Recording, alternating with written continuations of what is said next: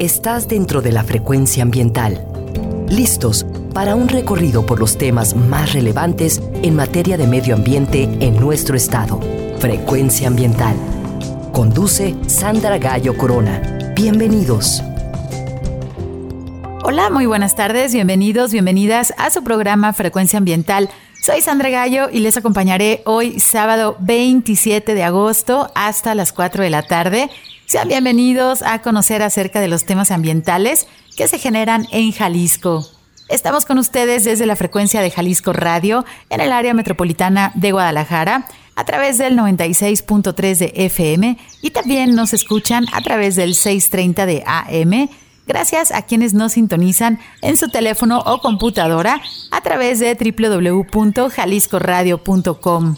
Gracias a quienes nos escuchan esta tarde desde las regiones de nuestro estado, en los valles La Ciénega, la región Lagunas, en el sur y sureste, en los altos y también a todos los municipios que integran la bella costa de Jalisco, así como también a las montañas de la Sierra Madre Occidental y el territorio Huirrárica en la zona norte. Muchas gracias por acompañarnos. Les recuerdo que pueden escuchar los programas anteriores a través de la plataforma Spotify y en el enlace gobhal.mx diagonal Spotify Frecuencia Ambiental. Puedes comunicarte con nosotros a través de la página de Facebook y también vía Twitter. En ambas redes nos encuentras como arroba semadethal.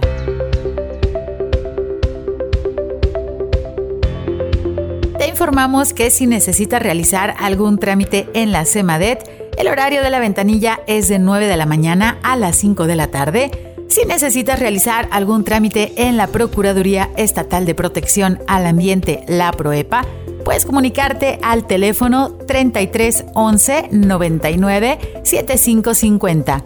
Y si lo que necesitas es realizar una denuncia ambiental, por favor utiliza el correo denuncias.cemadet.jalisco.gov.mx.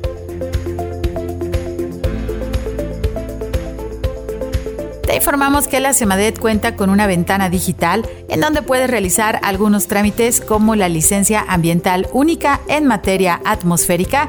También puedes tramitar tu solicitud como generador de residuos de manejo especial y puedes además tramitar tu cédula de operación anual.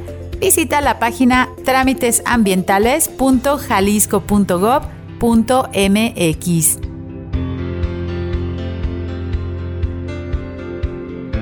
la Comisión Interinstitucional para la Acción ante el Cambio Climático y el Gobierno de Jalisco invitan a la consulta pública del proyecto del Programa Estatal de Acción ante el Cambio Climático.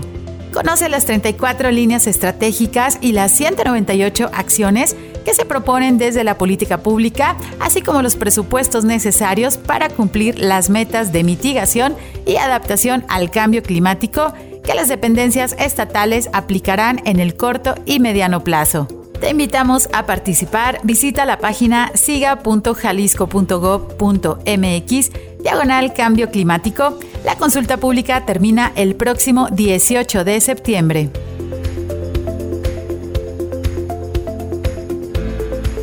Cada 22 de agosto en México se celebra el Día Nacional del Bombero. Este día fue establecido en el año 1956 en conmemoración a la creación del primer cuerpo oficial de bomberos mexicano en el estado de Veracruz el 22 de agosto de 1873. Desde Frecuencia Ambiental felicitamos y agradecemos a todos los bomberos y bomberas de México, Jalisco y de los municipios, incluyendo a los bomberos y bomberas forestales que ayudan a proteger nuestros bosques.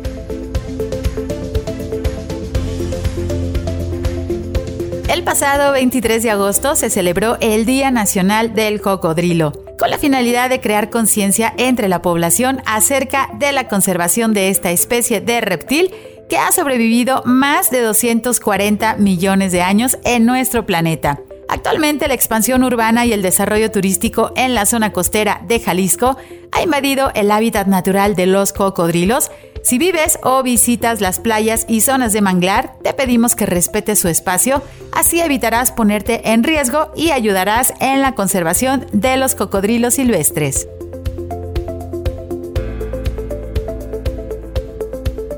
Con el objetivo de apoyar a la ciudadanía para realizar su cita para la prueba de verificación responsable de sus automóviles, la Agencia Integral de Regulación de Emisiones, AIRE, colocará un módulo de asesoría e información en el Parque Metropolitano. Los interesados podrán asistir los sábados 3 y 10 de septiembre en la entrada de las Torres Rojas del Parque Metropolitano, ubicado sobre Avenida Beethoven en la colonia La Estancia. Para realizar este trámite, solo deberás llevar tu tarjeta de circulación y tu credencial de elector. Si requieres más información, puedes comunicarte a la línea de atención exclusiva para el programa de verificación responsable de lunes a viernes de 8 de la mañana a las 8 de la noche y los sábados puedes comunicarte de 8 de la mañana a las 4 de la tarde. Comunícate al call center 33 26 56 51 50, al WhatsApp 331 299 1000.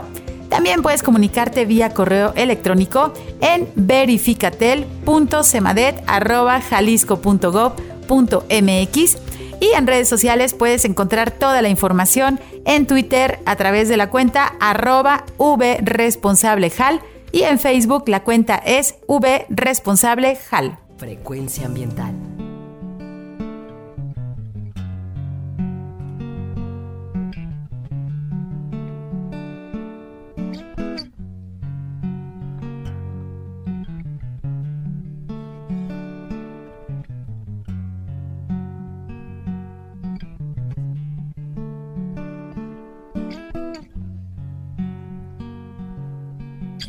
Sometimes I feel like I don't Sometimes I feel like my only friend is the city I live in, the city of angels. Lonely as I am, together we cry.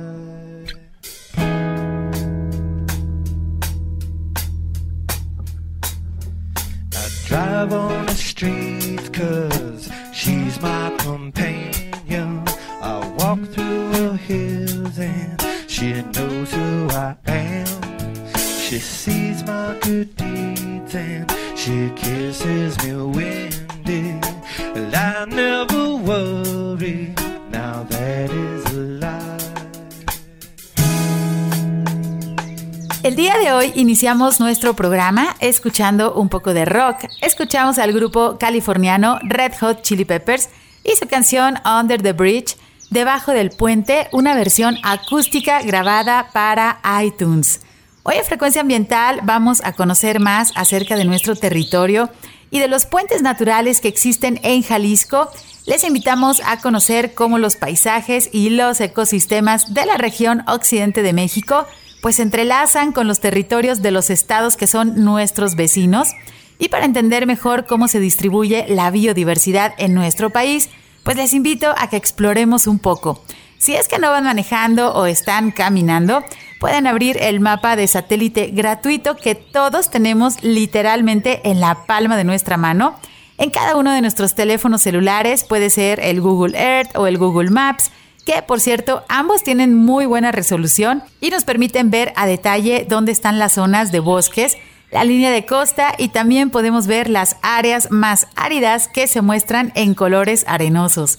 Si haces un acercamiento a Jalisco vas a darte cuenta que en la zona norte pueden verse desde el satélite esos grandes barrancos y las montañas de la Sierra Madre Occidental. También a través de estos mapas puedes ver que en Jalisco inicia o termina el cinturón de volcanes que se distribuye hasta Veracruz. Esta zona se llama Eje Neovolcánico Transversal y también puedes darte cuenta que en el extremo sur de Bahía de Banderas también hay montañas y es que en esta zona inicia la Sierra Madre del Sur, mientras que la zona más árida de Jalisco se localiza en los Altos ya que esta región se encuentra en el límite sur del Altiplano Central. Todo este gran mosaico de paisajes está compuesto por muchos ecosistemas que son muy importantes para las culturas regionales y también son el hogar de las especies silvestres. Muchas de estas especies se desplazan como parte natural de su vida y dependiendo de la especie pueden desplazarse muchos kilómetros. Las regiones por las cuales se desplaza la fauna se conocen como corredores biológicos.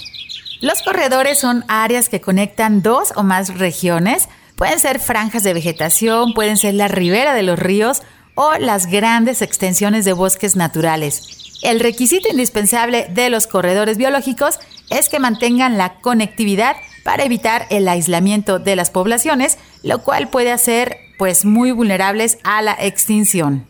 La propuesta de mantener o restaurar la conectividad del paisaje mediante corredores surge de las observaciones de las islas. Desde los años 60, la teoría de biogeografía de islas propuesta por los ecólogos MacArthur y Wilson señala que cuando una zona tiene mayor grado de aislamiento, pues menor será el número de especies que puedan habitarlo. Durante los años 70 se propuso a nivel internacional que las áreas naturales protegidas, como los parques nacionales o las reservas biológicas, que quedaran aisladas del paisaje, rodeadas por desarrollos agrícolas, pecuarios o por los desarrollos urbanos, la tendencia será de pérdida de sus especies y que era indispensable mantener su conectividad. El concepto de corredor biológico se empieza a utilizar después de la Conferencia de las Naciones Unidas sobre el Medio Ambiente y Desarrollo en el año 1992. Entre las funciones de los corredores biológicos se encuentran pues mantener la continuidad de los procesos biológicos. Uno de los procesos más importantes para la conservación de la biodiversidad es el proceso de dispersión de los individuos, es decir, generación tras generación, pues las poblaciones se dispersan y colonizan exitosamente pues lugares lejanos al sitio donde nacieron. En las plantas las semillas son las que realizan esta dispersión, mientras que en los animales generalmente son los individuos jóvenes los que migran. Por mencionarles un ejemplo de una especie que habita en Jalisco, los jaguares son animales que necesitan espacios muy amplios para sobrevivir. Si bien el felino más grande de América puede vivir en algunas áreas naturales protegidas específicas, lo usual es que necesiten ir más allá de sus límites. Ellos buscarán seguir pues rutas que los lleven a otras reservas y que les permitan conectarse con otras familias de jaguares, pero, ¿por qué es importante que se conecten con otras poblaciones de jaguares? Porque de esta forma pueden reproducirse entre familias distintas y no entre miembros de su misma manada, lo que asegura una descendencia más fuerte en términos genéticos y menos expuesta a enfermedades que pueden a largo plazo provocar la desaparición de una familia. Sin duda, uno de los mayores corredores biológicos en el continente americano es el puente de tierra que emergió y unió a las dos grandes regiones, la neártica al norte y la neotropical al sur, hace un poco más de 3 millones de años. La unión de estas grandes regiones dio lugar a una enorme riqueza biológica precisamente en la región donde hoy se encuentra nuestro país y Centroamérica. Uno de los corredores biológicos más grandes que existen en el continente americano es el corredor biológico mesoamericano, esta región conecta las áreas naturales de Belice, Guatemala, El Salvador, Honduras, Nicaragua, Costa Rica, Panamá y algunos estados del sur de México. El corredor biológico mesoamericano es un puente terrestre y marino que conecta América del Sur con América del Norte, lo cual es muy importante para las especies que utilizan esta ruta en su migración. Vamos a ir a nuestro primer corte, les invitamos a seguir con nosotros. Ya está nuestro invitado listo para platicarnos acerca de uno de los corredores que existen en nuestra región. Hoy en Frecuencia Ambiental les platicaremos acerca del corredor biocultural del Centro Occidente de México. Nuestro corte es breve, regresamos en unos minutos. Frecuencia Ambiental. Vuelve en unos momentos. Quédate con nosotros. Estás sintonizando Frecuencia ambiental. Continuamos.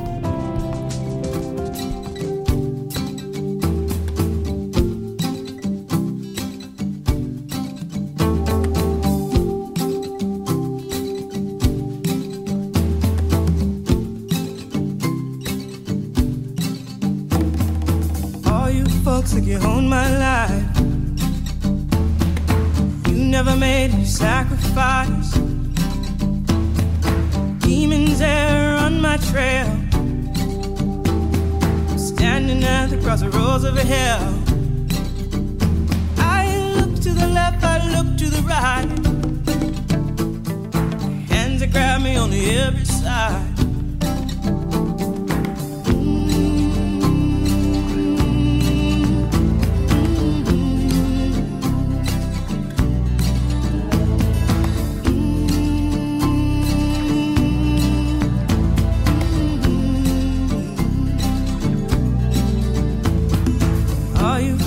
Got my prize. Which I'll sell, that is mine. Think money rules when all else fails. Go sell your soul, keep your shell. Regresamos después de escuchar la impresionante voz de la cantante estadounidense Tracy Chapman y su canción Crossroads. Esos caminos que se entrelazan para conectar territorios, espero la hayan disfrutado. Hoy Frecuencia Ambiental seguimos conociendo acerca de nuestro territorio y antes de irnos al corte les platicaba qué son los corredores biológicos y cuál es su importancia para la fauna silvestre. Jalisco forma parte de un corredor biológico y también cultural muy importante para nuestro país. Hoy vamos a conocer más a fondo qué es y en dónde se encuentra el corredor biocultural del Centro Occidente de México, también conocido como COBIOCOM por sus siglas. Y para platicarnos acerca de este tema, me da muchísimo gusto que nos acompañe el biólogo Antonio Ordorica Hermosillo, quien forma parte de la Asociación Civil Reforestamos México. Bienvenido, Antonio. Buenas tardes. ¿Cómo estás? Hola, Sandra. Buenas tardes. Qué gusto estar en tu programa, saludarte y encantado de compartir algo de lo que es el corredor biocultural del Centro Occidente de México. Muchas gracias. Muchísimas gracias por acompañarnos hoy en Frecuencia Ambiental y pues justo platicarnos acerca de esta iniciativa que busca conectar pues los territorios del occidente de México. Ya hemos platicado en programas anteriores que bueno, las fronteras políticas pues son fronteras humanas y los ecosistemas y la biodiversidad, las especies silvestres, bueno, se basan en otro tipo de patrones naturales, pues justamente para distribuirse y para sobrevivir. Platícanos, por favor, ¿qué es esto del COBIOCOM? Y bueno, ¿quiénes lo integran?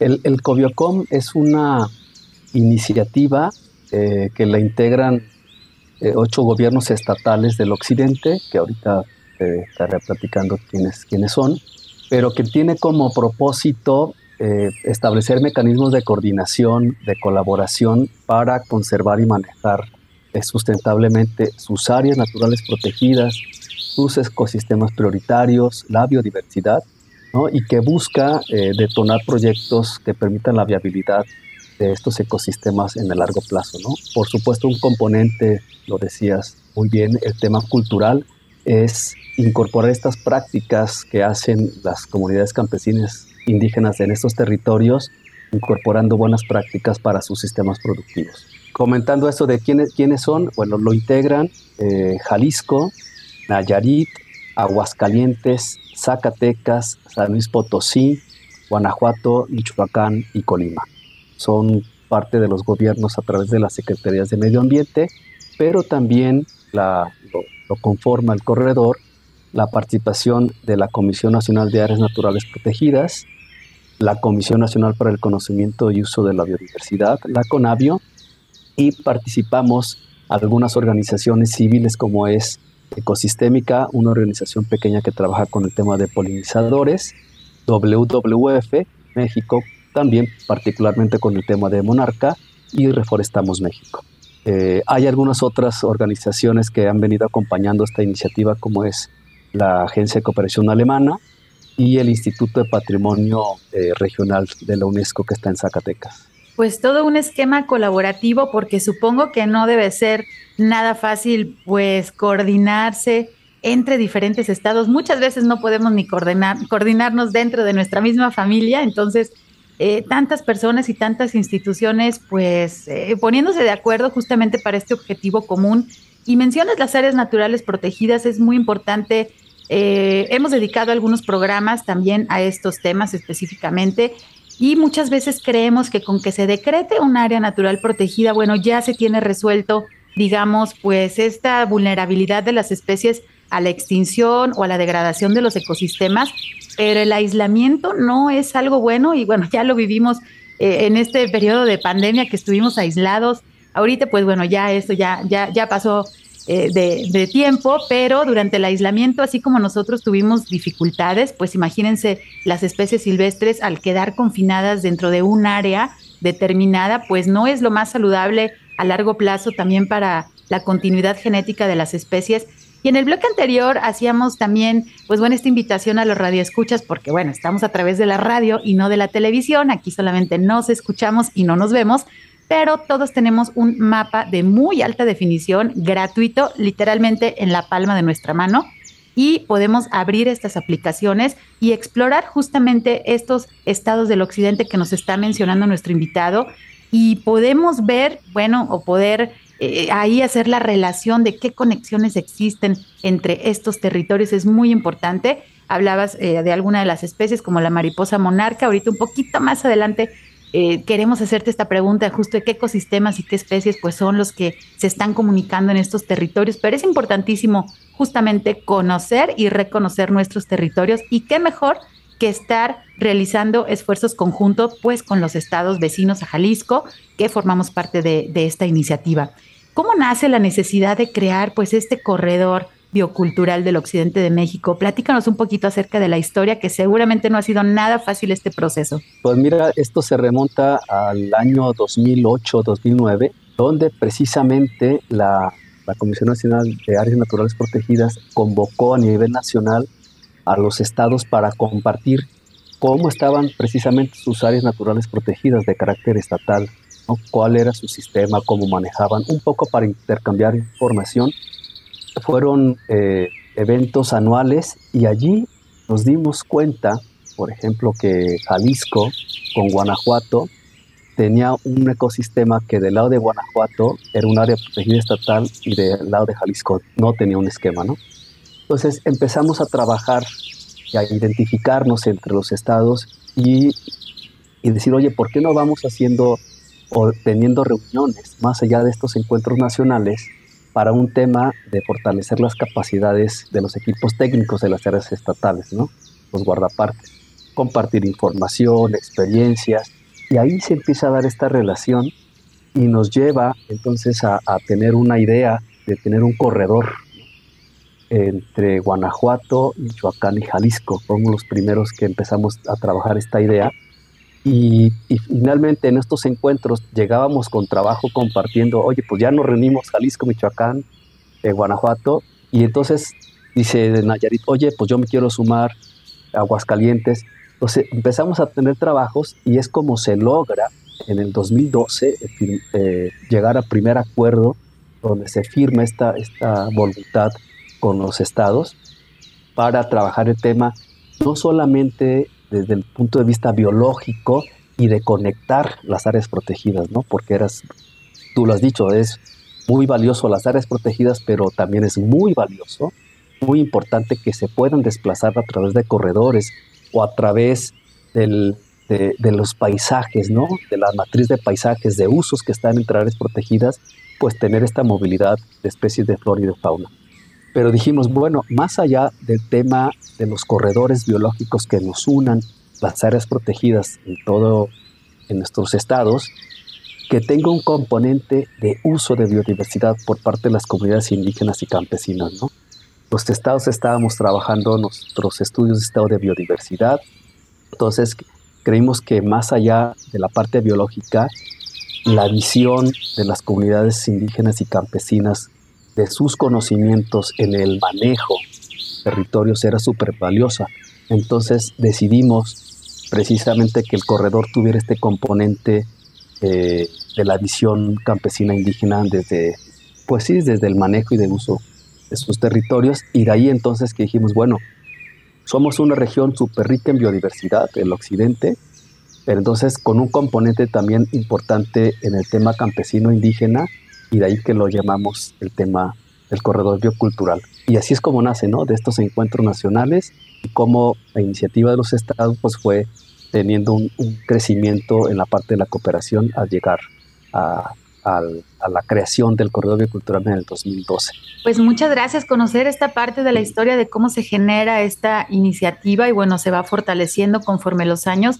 Y repito, no es fácil en verdad eh, lograr esta coordinación y sobre todo tomar en cuenta, respetar pues los usos tradicionales de la biodiversidad, porque lo hablábamos en nuestro programa anterior que lo dedicamos a conocer más a fondo eh, las acciones, los proyectos que realiza la Junta Intermunicipal del Norte, la GINOR, y que justamente tenemos uno de los pueblos originarios de México, ¿no? Tenemos eh, la población wixárika, que pues también parte de sus deidades, de su religión, y, son los elementos de la naturaleza que son considerados como sagrados. Entonces, bueno, ese conocimiento tradicional y esas prácticas que debemos respetarlas, así como deben respetarse justo las culturas. Y bueno, ahora lo tocamos también con esta parte de, de este corredor biocultural. Hay información que muchas veces queda, digamos, de manejo interno, pero me parece muy importante resaltar esta parte de la coordinación. Eh, ¿cómo, ¿Cómo lograron con, con esquemas, supongo, de gobernanza? Porque no nada más es como que se reúnen los directores de las áreas naturales protegidas y dicen, sí, vamos a hacer este intercambio de información. Eh, supongo que hay esfuerzos más allá que, bueno, para la población en general muchas veces quedan ocultos. Platícanos poquito cómo han logrado esta coordinación entre los diferentes estados y, bueno, todo lo que implica. Fue un reto y ha sido un reto porque, como bien lo dices, nos reuníamos las partes técnicas o se reunían las partes técnicas, ¿no? Pero fue súper valioso, importante eh, en su momento la decisión y la voluntad política de los secretarios de medio ambiente de estos estados para firmar un convenio de colaboración. En su momento pues, se sumó la, la CONAM. la primera tarea era saber qué queríamos con el COBIOCOM, en dónde conectar, qué conectar. Nos estuvo acompañando entonces la CONAVIO. En el 2017 se firma otro acuerdo de coordinación porque se había llegado ya a la meta de decir, bueno, este es el Cobiocom, 15 millones de hectáreas, ¿no? a través de la conexión de eh, áreas protegidas, tanto federales como estatales. Decir, bueno, este es el, polígono del Cobiocom y eh, se firman, habían llegado otros secretarios, ven el trabajo, decir, bueno, ratificamos ¿no? y se vuelve a firmar otro, otro, otro este, convenio, se hace gestión se incorpora Colima en el 2018, se incorpora la Conavio y se empieza a hacer un trabajo ya de planeación. Es decir, bueno, ahora ya está el polígono del Cobiocom, ahora los estados qué quieren, como Cobiocom qué queremos, hacia dónde vamos. Y entramos en un proceso de planeación estratégica donde nos acompañó eh, Reforestamos México la Agencia de Cooperación Alemana y WWF para tener talleres de, planeación estratégica, tener nuestra visión, la visión, objetivos, cuáles eran los ejes y que fuera nuestro eje rector. ¿no? Llegamos con esto en el 2019 y actualmente eh, en el 2019 con otros secretarios. ¿no? Entonces, como es desde el 2012 se tienen tres acuerdos de coordinación. Entonces, ha sido muy valioso la participación de los secretarios de las diferentes administraciones porque ven muy valioso un tema de gestión de la biodiversidad, de cooperación, de coordinación en el occidente, una iniciativa única en el país a nivel subnacional, es de los gobiernos subnacionales, y le impregna un tema no solamente de la parte eh, biológica o la relevancia en la parte de la riqueza biológica del occidente, sino, me parece, lo decías, el tema de gobernanza, de cooperación por gobiernos subnacionales, con eh, la participación y el acompañamiento de instancias federales y de organizaciones, pues es un, un modelo de gobernanza, de gestión, de cooperación único en el país que vale la pena pues abonar y que sea una experiencia donde se pudiera replicar eh, o tomar experiencias para otras regiones en el país. Ese ha sido el proceso, digamos, nuestro instrumento formal son los acuerdos marcos de coordinación pero también tenemos un plan de trabajo que va del 2020 al 2024. Aquí en este plan de, trabajo, un plan de acción, eh, marcan acciones concretas estratégicas en cuatro ejes. El tema de gobernanza precisamente, conocer los esfuerzos de los estados en términos de gobernanza. Uno de ellos es precisamente Jalisco con el modelo de las juntas intermunicipales. Hay otros modelos en Michoacán ¿no? de gobernanza donde participan las comunidades campesinas o indígenas otros esquemas de colaboración en otros estados y bueno, un, tema es de gobernanza. Otro eje es precisamente sobre el manejo sostenible en los sistemas productivos, incorporar buenas prácticas en los sistemas productivos. Un tercer eje es el tema de conservación de biodiversidad, donde entra toda la parte de áreas protegidas, de conservación de biodiversidad, esquemas de diversos eh, esquemas de conservación de la biodiversidad o de ecosistemas, el tema de restauración ¿no? entra y el tema de especies eh, emblema. Y finalmente un cuarto eje que es el tema de cooperación o de gestión. Entonces, es nuestro instrumento el que nos está llevando al plan de acción nos da la pauta para estar eh, compartiendo información hacia los, al resto de los estados y el que nos da la guía ¿no? de la acción. Claro, porque son muchos sectores de la población que hay que poner de acuerdo. Y bueno, en mucho creo que coincidimos que es la conservación, la preservación justamente de estos ecosistemas que dan sustento a las comunidades, tanto rurales como a las grandes ciudades que somos pues muy consumistas de todos estos recursos que se generan fuera de las ciudades. Y este esfuerzo en verdad es muy valioso. Ahorita en la parte final de nuestro programa vamos a proporcionarles pues páginas de internet donde puedan ustedes también acceder un poquito más a la información para conocer más acerca pues de esta región, qué esfuerzos están realizando. Y ahorita que regresemos vamos a tener que irnos a un corte, pero hablamos de la parte mucho de ecosistemas y de especies. Y quiero regresar justo con esta pregunta de cuáles son los ecosistemas y las especies que se protegen gracias al Cobiocom. Les adelanto, tenemos varias especies emblemáticas. Y ahorita que mencionaba el biólogo Antonio, estos 15 millones de hectáreas que están eh, pues bajo esta protección, créanme, se escuchan muchísimas, pero no son suficientes y ojalá pudiéramos tener más. Y como dice eh, nuestro invitado, replicar este tipo de esquemas para poder tener pues un poco más de protección de los recursos naturales en todo nuestro país que pues es bien conocido, está en todas las redes sociales y en todas las noticias, en diferentes medios de comunicación, los impactos al medio ambiente pues cada vez son mayores y parece que no queremos entender que las cosas no van por muy buen camino y debemos de generar también pues cambios y voluntades para justamente poder vivir mejor. Tenemos que aprender de la pandemia, que sí, justo se dio por una mala relación de los humanos con la fauna silvestre. Entonces, aprendamos de nuestra historia reciente y de nuestra historia también lejana y pues no repitamos esos mismos errores y además tenemos mucha tecnología ahorita que nos permite pues prácticamente ver a nuestro mundo desde el espacio a gran detalle. Como les decía ahorita les invitamos a hacer el uso de estos mapas para conocer mejor nuestro territorio. Bueno, vamos a tener que ir a nuestro corte de estación y regresamos en unos minutos. Quédense con nosotros, están en frecuencia ambiental. Frecuencia ambiental. Regresa en unos minutos.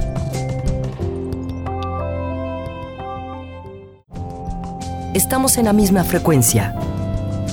Frecuencia ambiental. Seguimos.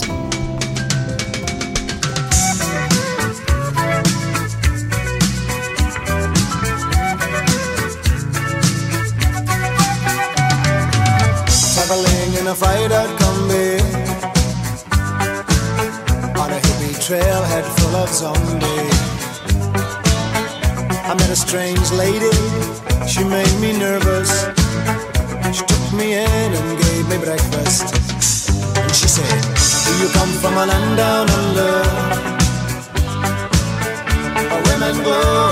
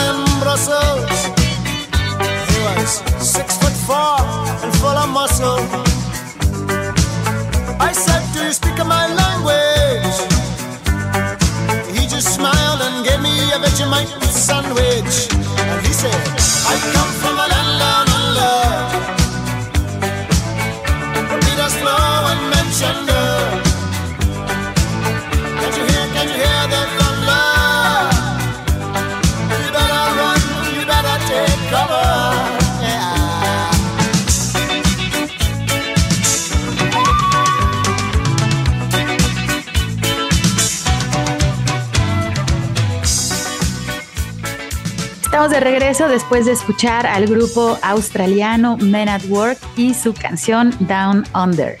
Hoy en Frecuencia Ambiental estamos conociendo más acerca de nuestro territorio y de esta iniciativa que se realiza por parte de los estados que integramos el occidente de México, en los que se incluyen Nayarit, Zacatecas, Aguascalientes, San Luis Potosí, Guanajuato, Michoacán, Colima y por supuesto Jalisco, quienes formamos parte del corredor biocultural del Centro Occidente de México, mejor conocido como Cobiocom, y nuestro invitado, el biólogo Antonio Ordorica de la Asociación Civil Reforestamos México, pues nos está dando a conocer este tema. Conocemos un poco mejor los detalles de cómo ponernos de acuerdo, pues no nada más al interior de nuestro estado de Jalisco con las diferentes instituciones y los diferentes sectores de la población, sino crecer hacia más allá de nuestras fronteras políticas y pues seguir este objetivo común que es la preservación y el mejor funcionamiento de los sistemas eh, pues productivos, respetando los ecosistemas y también a las especies. Y justamente me gustaría regresar con esta pregunta, eh, biólogo Antonio, si te parece bien, platícanos por favor cuáles son los ecosistemas y cuáles son las especies que se protegen gracias a este corredor biocultural del occidente de México.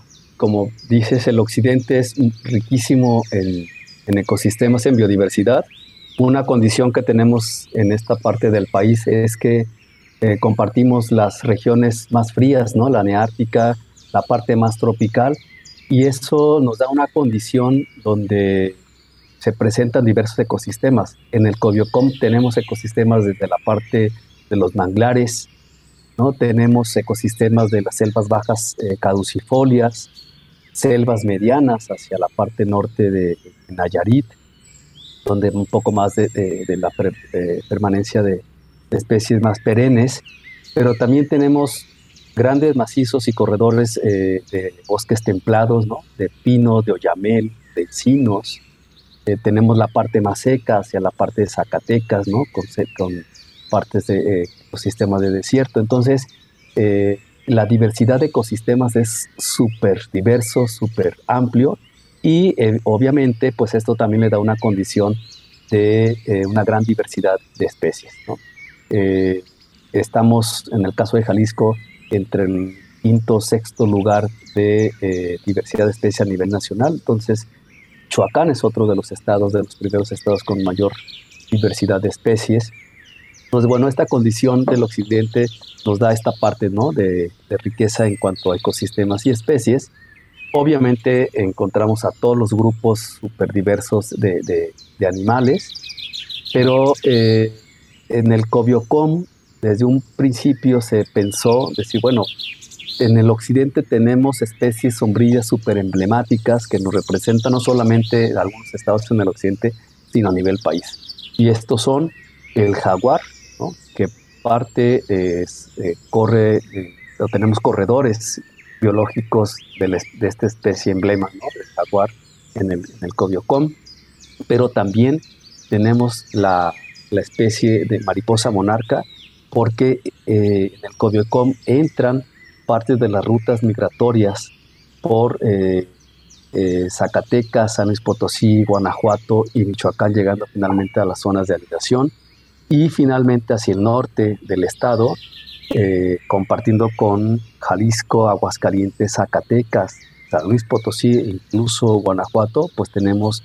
la presencia de águila real. Entonces, estas tres especies, águila real, jaguar, mariposa monarca, son para el Cobiocom sus especies eh, emblema y donde eh, se han venido haciendo algunos esfuerzos de cooperación entre estados para su eh, protección como especie, pero también para su protección de sus hábitats.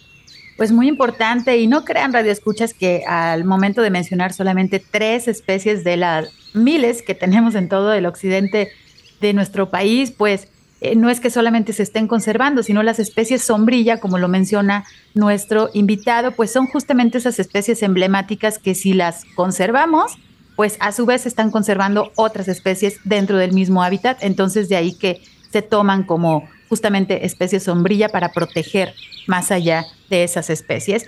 Y bueno, si ustedes eh, les gusta viajar por el occidente y han tomado carretera, pues eh, se, se, darán cuenta de lo que nos está platicando nuestro invitado, la diversidad de paisajes.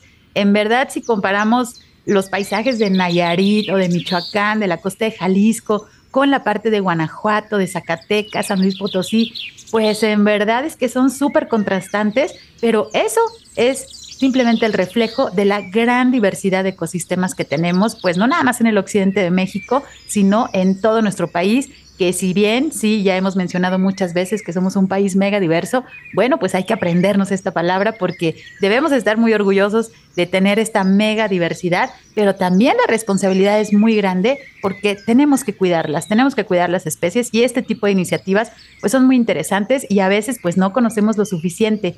Hablábamos también de la parte de las actividades productivas. Y bueno, en todos estos estados, digo, de Jalisco, conocido como el gigante agroalimentario, pero bueno, también los demás estados tienen pues empresas, eh, tienen actividades. ¿Cómo logran justamente o a través del COBIOCOM, cómo se promueve el manejo sustentable pues de estas actividades productivas? Pues mira, eh, lo dices, es un, es un gran reto porque tenemos una matriz, que decíamos hace el otro bloque, de usos ¿no? de todos estos territorios por actividades eh, agropecuarias y el reto precisamente es eso, eh, cómo desde estas actividades eh, productivas se incorpora la biodiversidad, se incorporan buenas prácticas para que se, sean territorios productivos sostenibles que por un lado nos den esta capacidad de mantener los sistemas productivos y economías regionales o economías locales a, la par de estar conservando la biodiversidad. Entonces, el hecho de tener eh, este esquema ¿no? de gestión, de conservación y de uso sustentable de la biodiversidad en este territorio, pues es precisamente eso, reconocer que hay actividades productivas, hay gente en estos territorios, y lo importante es trabajar con ellos, trabajar desde la parte de gobierno, desde las organizaciones, desde la parte productiva, con objetivos comunes de reconocer esta riqueza eh, biológica, de reconocer sus servicios que nos dan estos eh, paisajes y que hay que hacerlos productivos de la mejor manera, sosteniblemente, ¿no? Para un tema desde la seguridad alimentaria, desde el tema de cambio climático, ser resilientes, y ese es el reto, ¿no? Eh, de trabajar. Para ello, los gobiernos, desde sus esquemas, obviamente cada, cada gobierno incorpora en sus programas, en sus políticas públicas, diversos programas o incentivos para eh, trabajar con estos esquemas de conservación y de uso sustentable de la biodiversidad. Puedo decir que hay ejemplos, no todos los estados a través del COBIOCOM lo hacen, es decir, eh, cada uno va poniendo, como decía, su política pública en el marco del COBIOCOM, alineando el plan de acción, incorporando de estas actividades estratégicas lo que va poniendo cada año en sus acciones. ¿Cuáles son algunas de estas? Promoviendo eh, actividades silvopastoriles, es decir, combinando el, el la parte de producción de ganado o de carne bajo prácticas que, eh, que son compatibles con la biodiversidad de estos sistemas silvopastoriles. La parte de incorporar eh, prácticas agroecológicas en los sistemas productivos o promoviendo el tema de mieles, el tema de café, el tema de otros cultivos donde combinan diferentes cultivos para sus, este, para sus partelas. Entonces, cada estado va incorporando proyectos en, el marco de las directrices o de las buenas prácticas del COBIOCOM y es la manera como se, como se van trabajando y compartiendo información e eh, compartiendo también iniciativas. Una que valdría la pena decir es en lo que Jalisco ha venido impulsando eh, con el tema del tequila, ¿no? incorporar buenas prácticas en los cultivos o también en el aguacate para dar cambios de uso de suelo ¿no? y que vayan transitando hacia esquemas verdes. Y este ejemplo lo están replicando y lo van llevando entonces en el marco de la cooperación entre los estados, pero que alinea muy bien al COBIOCOM, es el tema de, de, la sustentabilidad en la parte de tequila, ¿no? Y lo está llevando con diálogos con Michoacán y con Guanajuato. Ese es un ejemplo de cooperación ¿no? y de compartir información Asimismo, en el tema de, la producción de aguacate, ¿no? También son cadenas productivas súper importantes en el occidente y que de alguna manera están y bueno, y cómo incorporarlos bajo una visión de sustentabilidad es parte de los retos que impulsa o que se impulsa desde el COBIOCOM. Sí, justamente estas actividades que también las hemos escuchado en los medios de comunicación, cómo, eh, pues bueno, que sigan sucediendo, pero reducir los impactos a medio ambiente y dentro de un par de programas vamos a tener justamente uno dedicado a esta certificación ARA, que es el agave responsable ambiental. Entonces, bueno, les invitamos a que estén atentos para conocer más acerca justamente de estos esquemas, pues que buscan darle la vuelta hacia la sustentabilidad de los procesos que ya, y bueno, que son muy emblemáticos de Jalisco, como, como el, el agave, obviamente, para la producción del tequila, pero que tenemos que ir dando justamente este giro y que afortunadamente ya por ahí hay algunos lotes de tequila ahora durante septiembre que es cuando consumimos más esta pues esta bebida tan rica pues vamos a hablar justamente de, la certificación ARA. Eh, Antonio, mencionabas, bueno, el tema de cambio climático, que en verdad no podemos dejarlo fuera. Con la información que tenemos a nivel país y a nivel de los estados, ¿qué acciones a través del COBIOCOM pues se consideran eh, a través del tema justo de, cambio climático? Pues mira, antes eh, agregaría también un, tema que son los mezcales en el occidente, ¿no?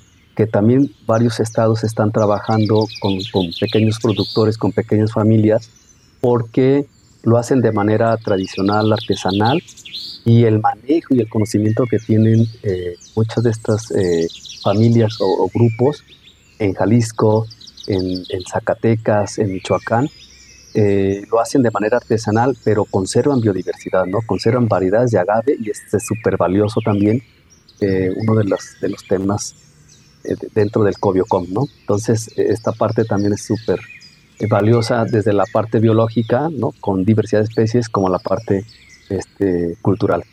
Pero bueno, hablando de, septiembre y del tema del tequila y los descales, ¿no? Que es, son de las bebidas riquísimas, ¿no?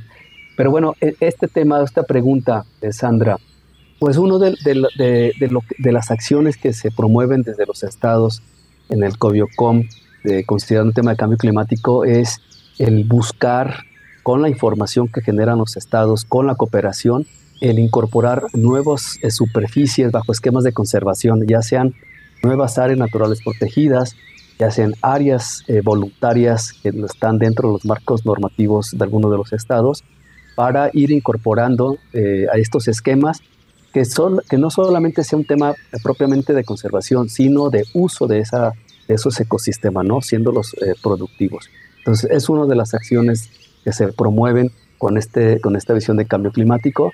Por supuesto, está el tema de restauración eh, de diversos ecosistemas o de hábitat que son estratégicos para algunas de las especies, o propiamente de recuperar hábitat, con muchas eh, actividades también de reforestación, con, obviamente con especies nativas, el ir eh, promoviendo, incorporando estas buenas prácticas, lo decíamos, en los sistemas productivos, y también de la cooperación eh, en el tema de las especies emblema.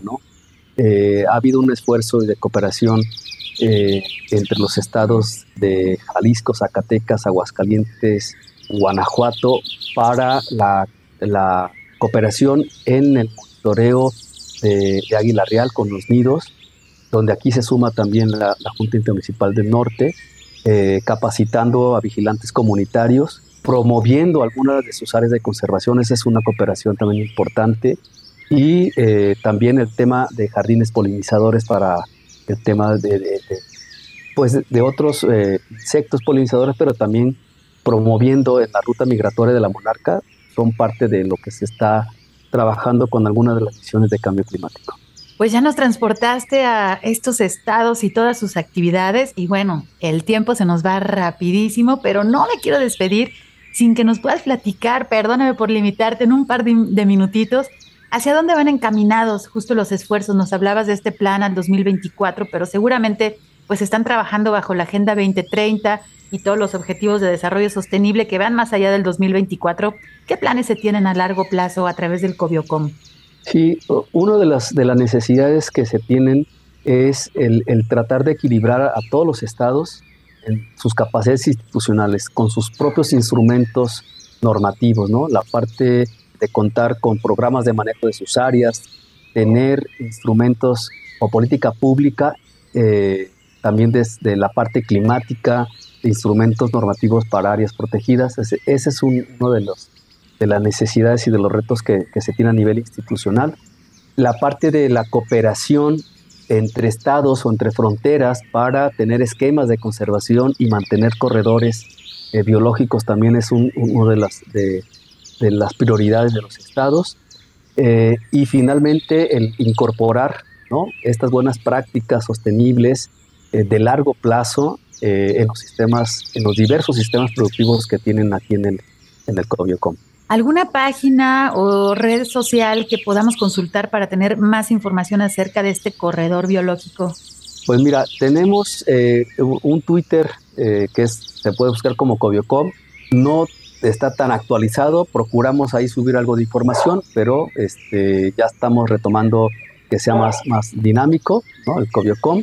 Y la otra, eh, invitaría a los radioescuchas a conocer el Cobiocom, el mapa, lo que se está trabajando en la página de la, de la CEMADET. Este, ahí se puede buscar Cobiocom CEMADET y ahí se va a desplegar la, la, información. Ahí eh, pues van a encontrar diversa información muy valiosa, muy detallada de lo que es el Cobiocom, lo que se está haciendo a nivel de la región como Cobiocom, pero también lo que está haciendo el gobierno de Jalisco a través de esta iniciativa.